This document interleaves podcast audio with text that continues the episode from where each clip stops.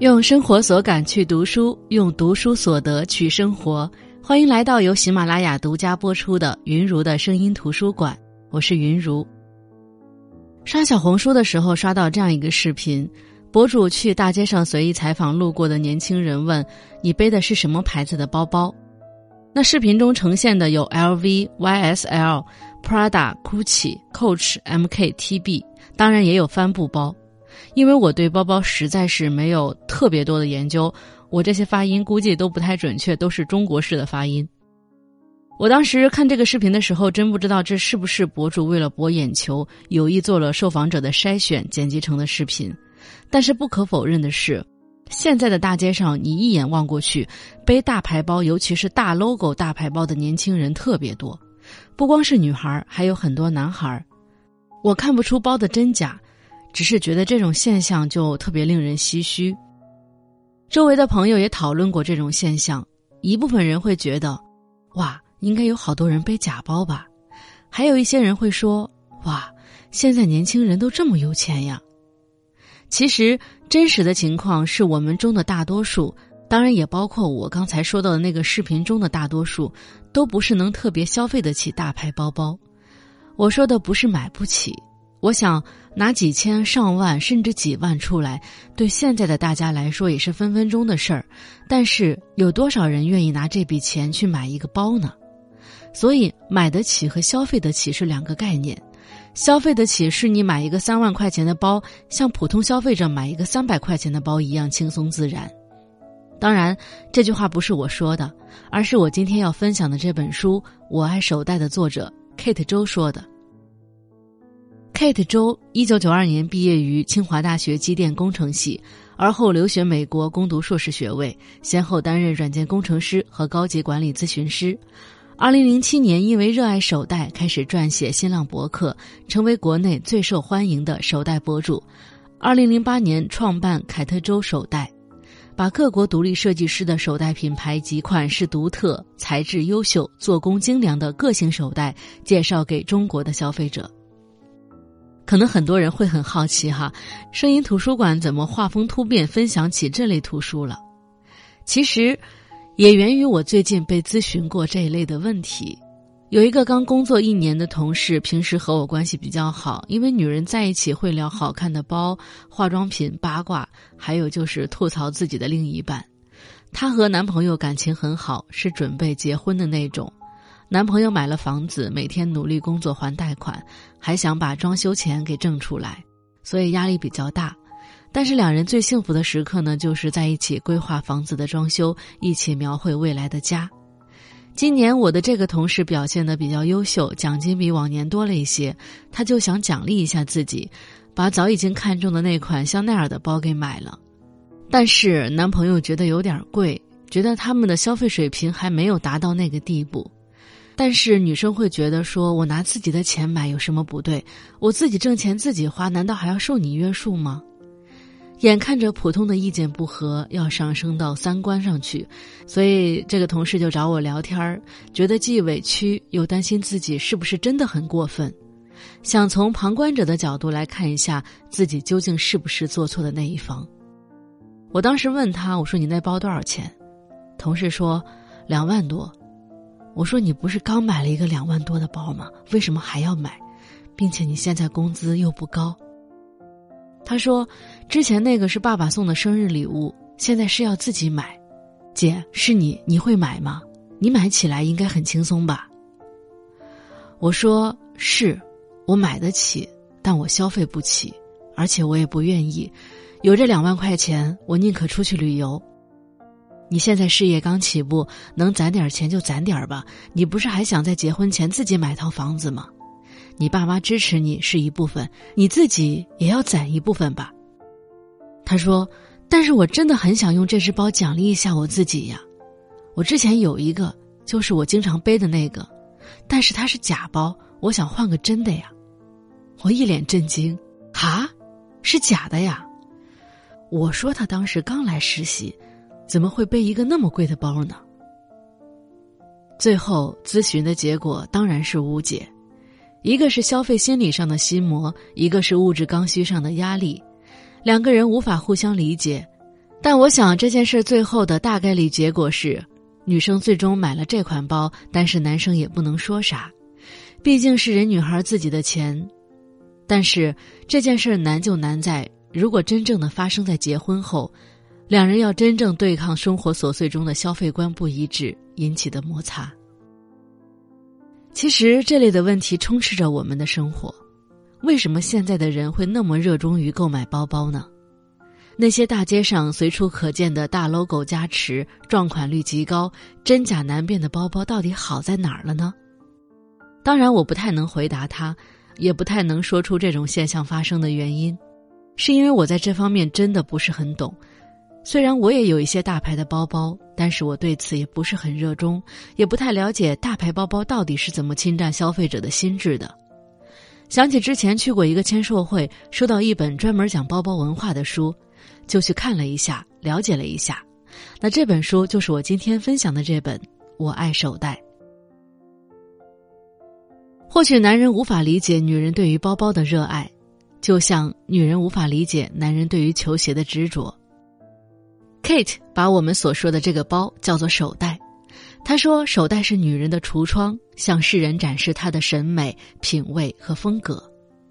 或许是因为手袋不受身材的限制，从而能够更加直接的注解女人的风情；或许是因为手袋装载着女人的必需品，给女人安全感，陪伴女人最落寞的时刻，也见证女人最有成就感的时候。所以，女人的审美应该包括对手袋的审美。可是，现在充斥在我们生活中的奢侈品究竟是怎么成为奢侈品呢？女人为什么要为奢侈品花这么大代价呢？这些奢侈品凭什么那么贵？或者说，我们现在看到的奢侈品有着什么样的历史？他们是怎么样成为经典的呢？在这本书里，Kate 给我们讲述了一些品牌的发家史。条理清晰，简明扼要，让我们一下子对这些品牌历史有了一个大概的认识。总的来说，很多品牌成为品牌是从蒸汽火车的发明开始的，因为蒸汽火车的发明让人们可以旅行，而旅行箱成为旅行的必需品。有不少现在我们熟知的大牌的奢侈品牌，都是因为旅行箱广受青睐，从而走入人们的视野中的。而我们熟悉的爱马仕，则是从马具发家的，为欧洲贵族提供马鞍、套具等用品，一直到一九二零年才开始推出女士手袋。很多大牌的奢侈品手袋品牌到现在还是家族企业。GUCCI 跟其他奢侈品牌相比，出身贫寒，历史尚未过百年，也没有皇家指定供应商的尊贵头衔。创始人古奇是一位皮匠的儿子。少年时在酒店做门童，这个职位让他观察到旅行箱很有市场，就回到家乡创办了这个品牌。而奢侈品牌的大 logo 大行其道，是因为一九八零年代，当以撒切尔夫人为代表的女强人正式出炉。在那个崇尚物质和权力的年代，手袋极力表现女人的身份和地位，所以这些大 logo 给人耀眼夺目的感觉。而这种暴发户风格比比皆是。那你知道爱马仕中的圣杯一样存在的铂金包是怎么兴起的吗？那个时候，英国的女演员简·铂金就是一位万千女性梦想成为的人。这位充满传奇的1970年代的宠儿，不费力之美的创始人，启发了一代又一代的女性。早在爱马仕用 Birkin 命名那款世界上最被渴求的手袋之前。简·铂金的藤条篮子就已随主人倾国倾城。如果你有兴趣去查阅一九七零年代的街拍图片，会发现在长达十多年的时间里，铂金小姐去哪里都带着这只篮子，从来不换包。无论是搭配牛仔裤、超短裙、晚礼服，还是皮草大衣，也无论是逛街、买菜、读书，还是带娃，这只藤条篮子神奇的撑起了所有的装束和场合。与主人飘逸的长发、毫不设防的笑容、自由不羁的态度，共同载入时尚史册，风格永存。简·铂金的藤条篮子甚至启发了爱马仕铂金包的诞生。在一九八三年的一次旅行中，铂金小姐和爱马仕的总裁让·路易·杜麦在飞机上邻座。铂金把他的藤条篮子放置在头顶行李柜中。一不小心，篮子里的东西噼里啪啦的掉了出来。稍显窘迫的铂金边道歉边抱怨找不到一款足够大的周末用的手袋。拥有完美绅士风度的杜麦自然殷勤相助，耐心倾听。这次偶遇让杜麦大受启发，旋即为爱马仕设计出一款形状方正、空间充足的包包，就是后来家喻户晓的铂金包。我觉得，如果大家对于包包感兴趣，真的可以读一下这本书，尤其是第一章，简直就是极简手袋史，让我们对目前大众知道的包包品牌有着清晰的了解。每个人对大牌手袋的看法不相同，作者在这本书的第二部分着重把手袋中透露的关于人生、人性、生活的那一面进行剖析，比如，你用大牌手袋的时候会心疼吗？消费者为什么会迷信大牌？除了大牌，我们其实还有很多独立设计师的品牌，甚至还有人会选择帆布包。那对于包包，我们到底该如何选择？Kate 在这本书里可以说是尽可能的把我们对于手袋的一切疑惑都讲到了，比如关于假包。从大牌进入中国市场到中国市场开始出现假货，再到今天，大牌包包的假货制造工艺已经炉火纯青了，甚至很多相对专业的人士都有可能真假难辨，因为一些假货不仅细节和真货一样，甚至比正品的质量还要好。有一个著名的笑话就是，如果你的 Prada 包包用过一年还没有坏，那么你必定是买到假货了。关于假货和正品。我觉得是一个矛盾体。我知道很多女孩子对于奢侈品包包都心动过，也曾努力将几个月的工资拿去买一个名牌的包包，但是大多数女孩可能都买过假货。有些是因为太喜欢某一款包包，但是真的没有预算又很想要；有些可能是觉得我现在还买不起真的，等将来我有资本了，我一定要把这款包的正品买回来。还有些人的包包有真的有假的，对于普通人来说，你也不知道他背的是假货还是真货。我有认识一个人，他是民航的机长，女机长，大家也知道，他们的工资肯定不会低嘛。他买奢侈品包包从来不肉疼，但是他的包包当中有一半是真的，有一半是假的。他给出的理由是：我并不是这些奢侈品包的忠实拥趸。现在很多包足以以假乱真，我为什么不能买呢？其实我想说的是，作为我们旁观者来说，因为他的身份和收入摆在那儿，他在我们眼里是能够消费得起名牌包包的人，所以，他没告诉我们之前，我们从来没有怀疑过他有时候背的包是假的。那这个例子也恰恰能说明，为什么从前奢侈品牌是富人消费的。后来也演进为中产阶级消费的产物，因为这些包包从来不是为省吃俭用几个月只为买上一个包的普通女孩服务的。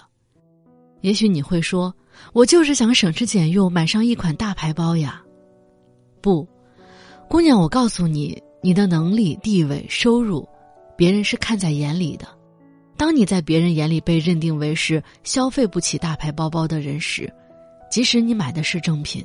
也会被认为是假货，当然富二代除外。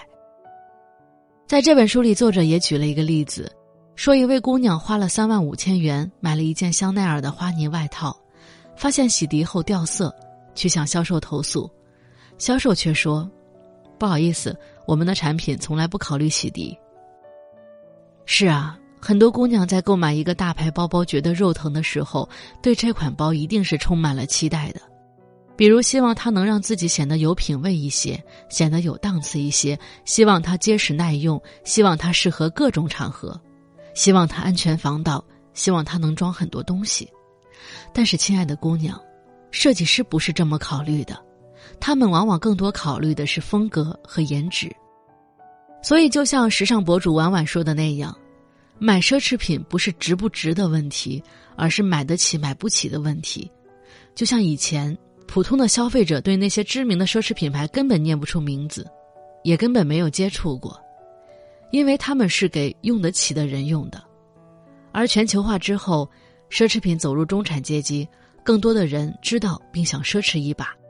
但是奢侈品并没有改变思路，他们不会心疼那些攒钱买包的小女生，他们的服务对象依旧是用得起的那群人。怎么判断是否用得起呢？